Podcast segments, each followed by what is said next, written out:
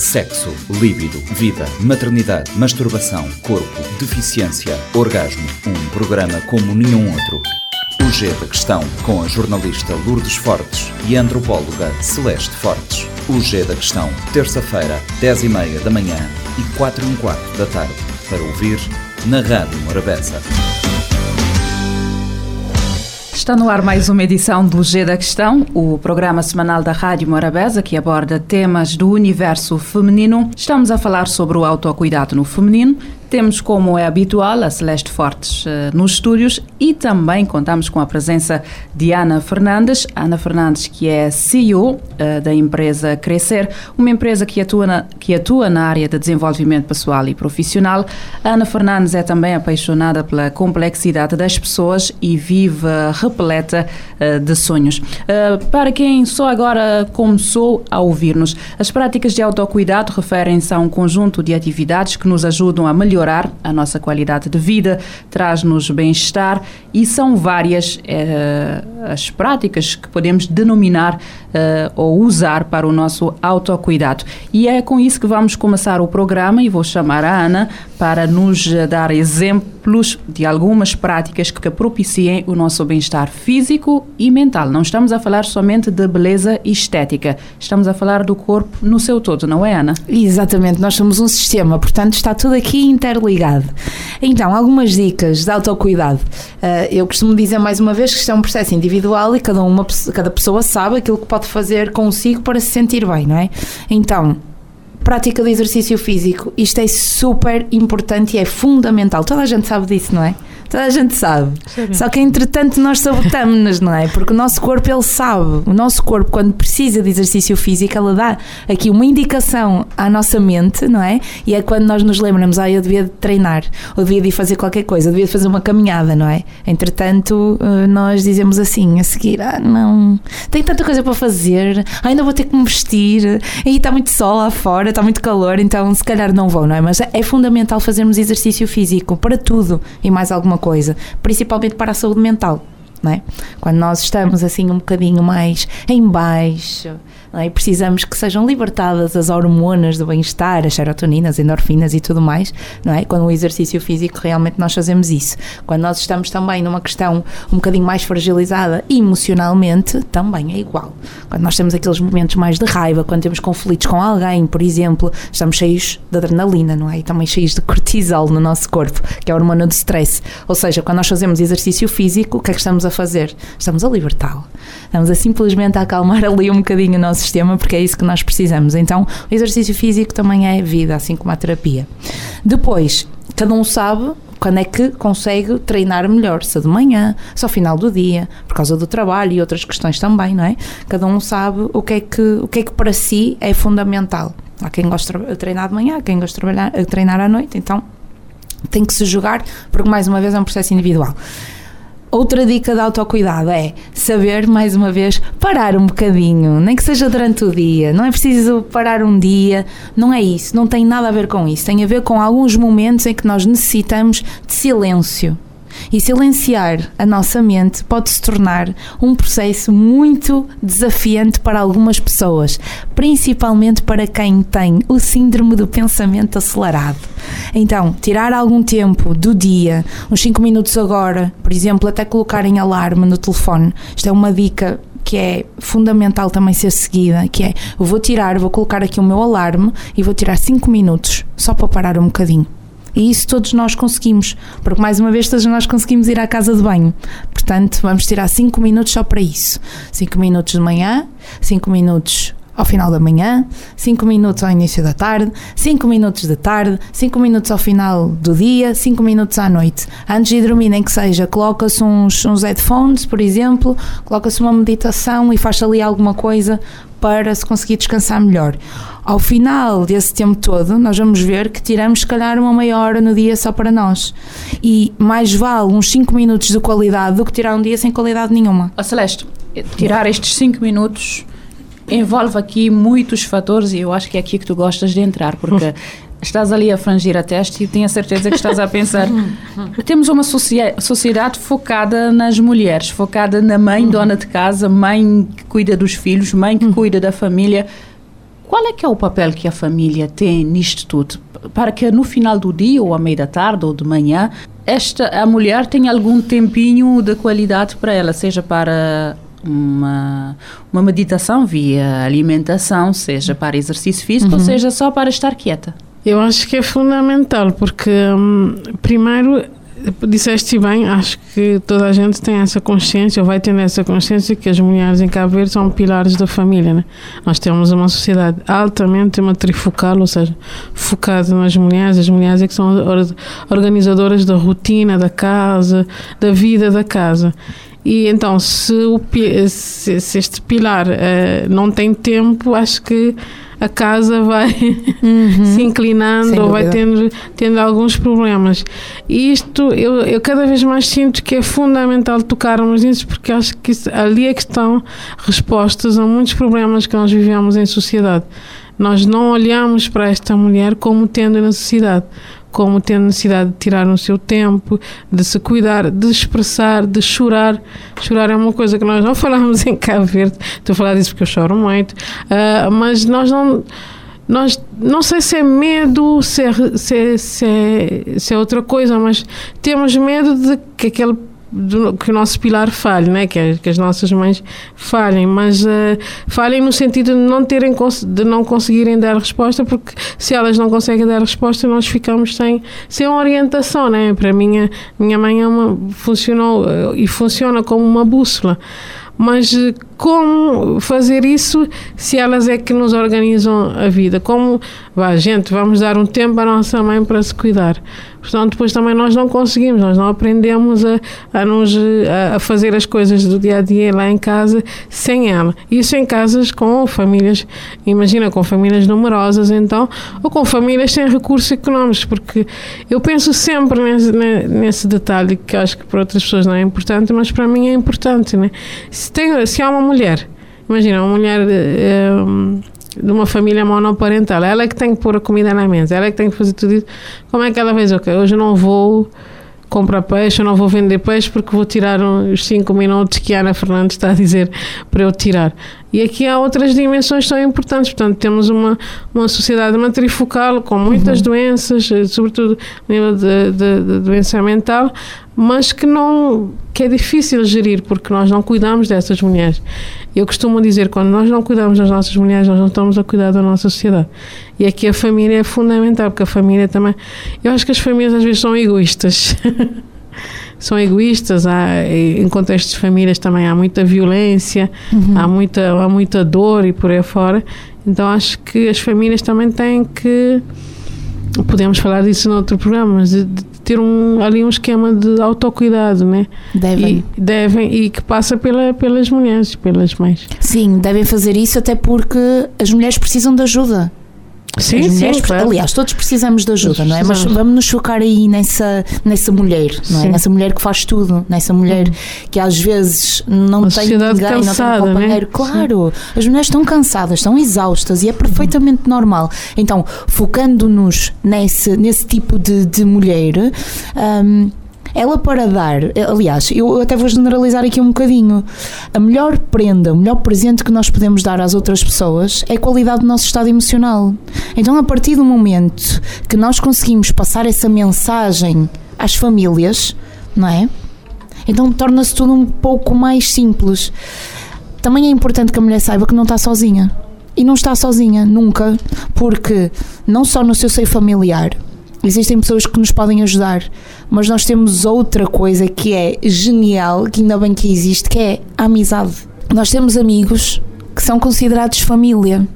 Só que nós temos Sim. um grande problema também, que é o pedir ajuda. O pedir ajuda não está no nosso sistema, porque não foi isso que nos foi incutido. Isto já vem com questões relacionadas com a educação e questões culturais na mesma e sociais, não é? Vou pedir ajuda àquela pessoa, não vou pedir ajuda àquela pessoa, eu consigo fazer tudo sozinha, porque nós crescemos assim. Nós crescemos a olhar para as nossas mães, para as nossas avós assim nós conseguimos fazer a mesma coisa que a minha mãe ou que a minha avó fez durante este tempo todo. Não é nada consciente, é tudo inconsciente, está no nosso sistema.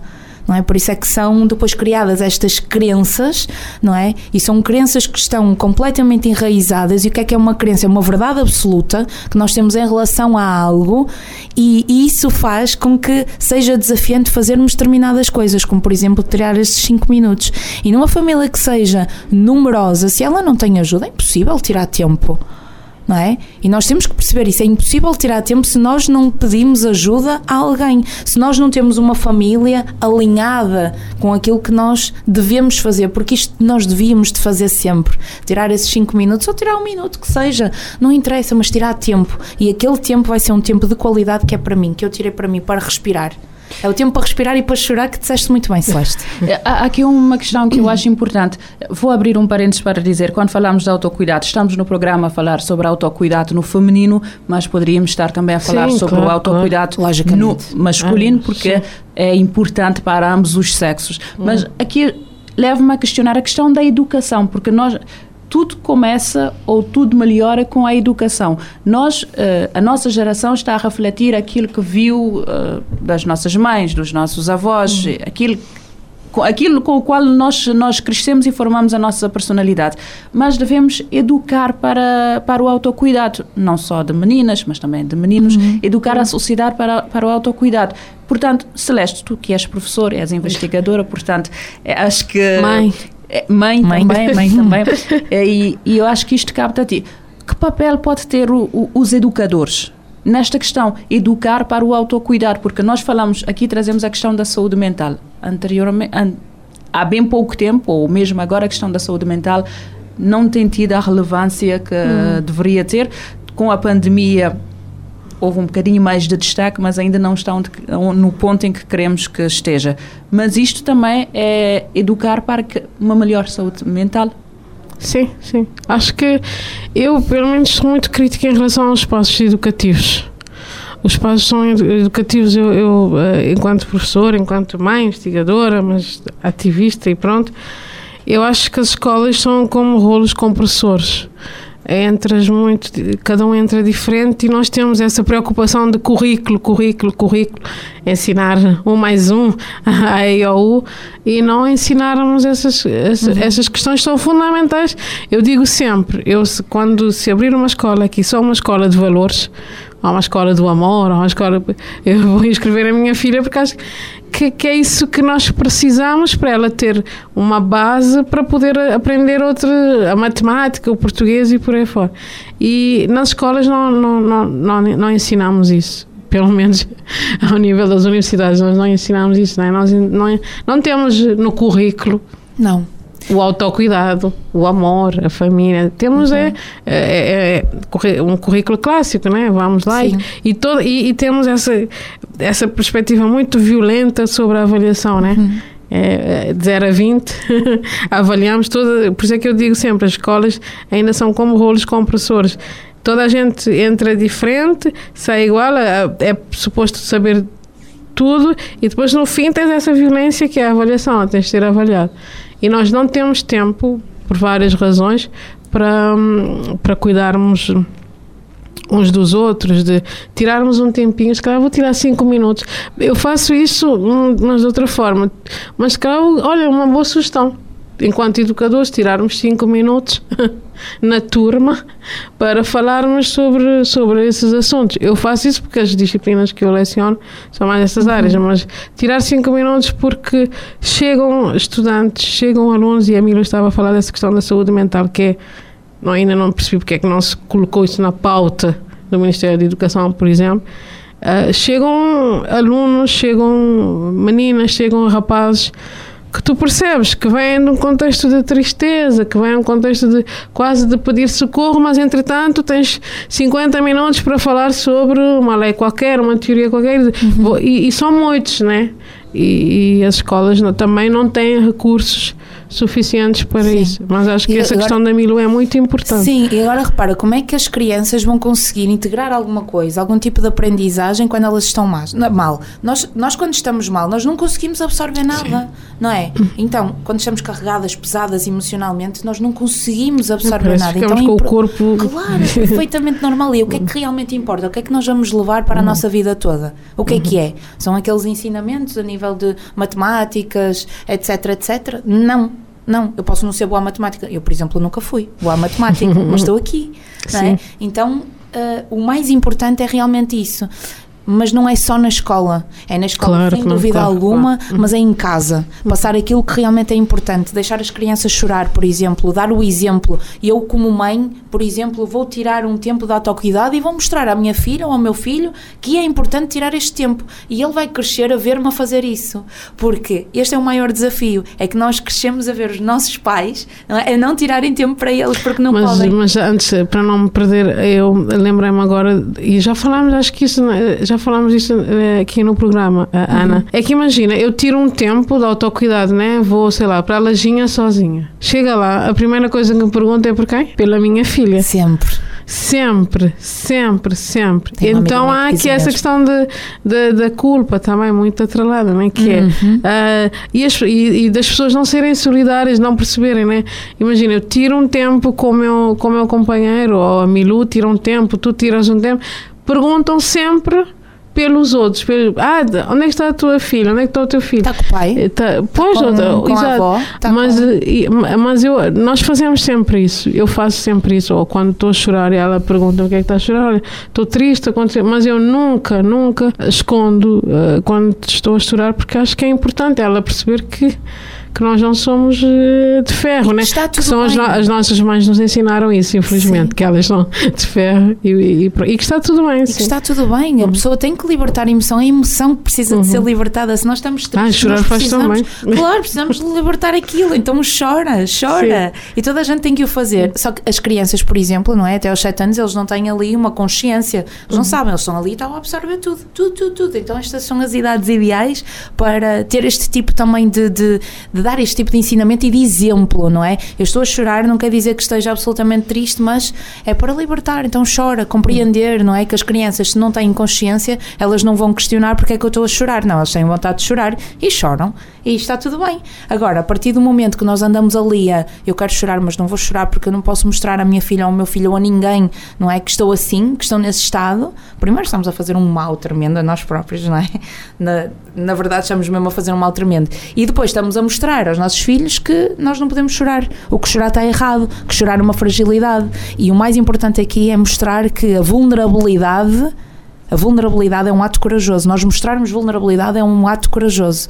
não é? Nós estarmos aqui, por exemplo, a falar sobre estes temas é mostrar aqui uma vulnerabilidade, porque estamos aqui a dar a nossa voz. Não é? A nossa voz a algo que nós realmente acreditamos, sem saber qual é a percepção do outro que nos está a ouvir. Então é igual quando choramos, é igual quando nós mostrarmos as nossas emoções. Então nós podemos mostrar isso às nossas crianças, não é? Às crianças atuais, não é? Que serão os adultos da manhã. É super importante também para o crescimento de uma sociedade. Eu tenho aqui uma questão ah, para as duas, porque eu- a conversa já vai longa. É, é sempre assim no Gira Questão, quando demos conta já temos, já passamos o tempo largamente e ainda muito por dizer. Vou aqui usar uma expressão que eu não gosto muito, mas que está muito na moda. Parece mais um clichê, mas vou ter que fazer esta pergunta. Como é que empoderamos as mulheres para o auto- autocuidado? Porque estamos a falar da mulher perceber, eh, de colocar limites, estabelecer limites e de reaprender tudo aquilo que lhe foi ensinado ao longo do tempo. Como é que, como é que faz- fazemos esta transição? Primeiro, o que é que são limites para mim? O que é que são os meus limites? O que é que são os meus mínimos e o que é que, é, o que, é que são os meus limites, em primeiro lugar? Depois, a arte de dizer que não. É uma arte. É preciso ser desenvolvida. Dizer que não ao outro. Porque quando nós dizemos que sim ao outro, podemos estar a dizer que não a nós.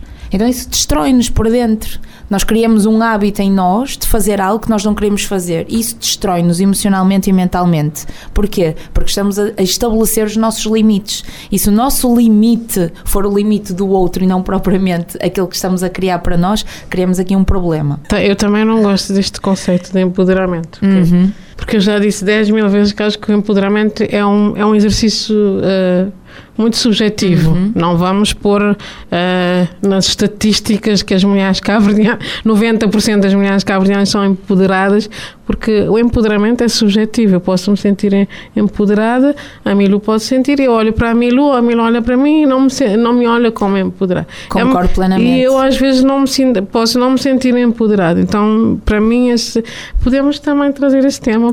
Para, esse, te, para, esse tema é perfeito, é perfeito. Isto, mas as pessoas acho que vão deixar-nos seguir, a mim e a Milu, porque não temos esta opinião. Uh, mas uh, eu acho que é primeiro termos a consciência de tudo, de, de, fazermos este exercício. E nunca é tarde, né?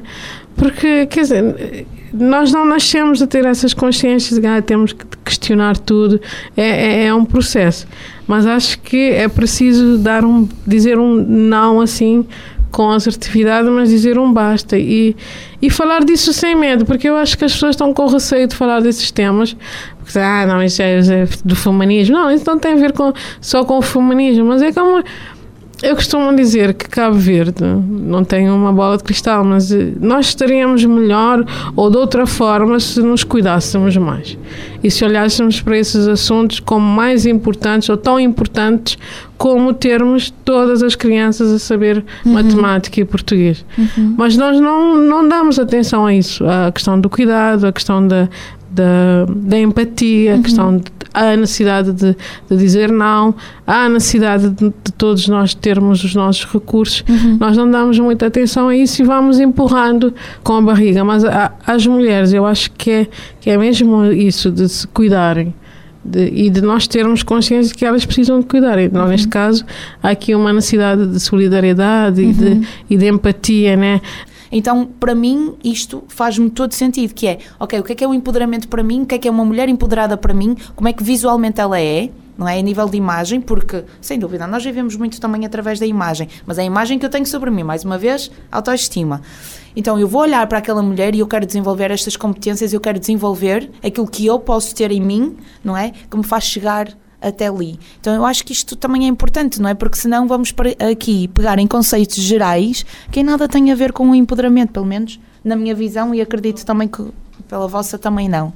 Um, e é isso, e é isso. E o autocuidado começa aqui, que é, ok, então o que é que eu tenho em mim que quero desenvolver? Onde é que eu quero chegar? Quais são os meus objetivos? Quais são os meus sonhos? O que é que eu quero, não é? O que é que eu quero desenvolver em mim? E quando eu traço esse objetivo, então eu começo aqui a criar várias metas, eu vou chamar de, chamar de metas de autocuidado, que me fazem concretizar aqui os meus objetivos enquanto pessoa, enquanto mulher enquanto mãe, para quem é mãe, não é? Enquanto mulher trabalhadora, porque nós somos mulheres com várias funções, não é? Mas enquanto mulher, mediante as funções que eu, que eu tenho, onde é que eu quero chegar? Então o que é que eu tenho que desenvolver em mim? Quais são as metas que eu tenho que criar? O que é que faz sentido para mim? Sabendo que eu vou, ser, vou sempre sair da minha zona de conforto.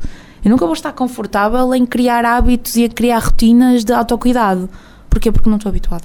Bem, no fundo estávamos aqui a falar sobre a, a mulher assumir voluntariamente a responsabilidade pela própria saúde mental e bem-estar. É isso mesmo. e com isso para fechar o programa.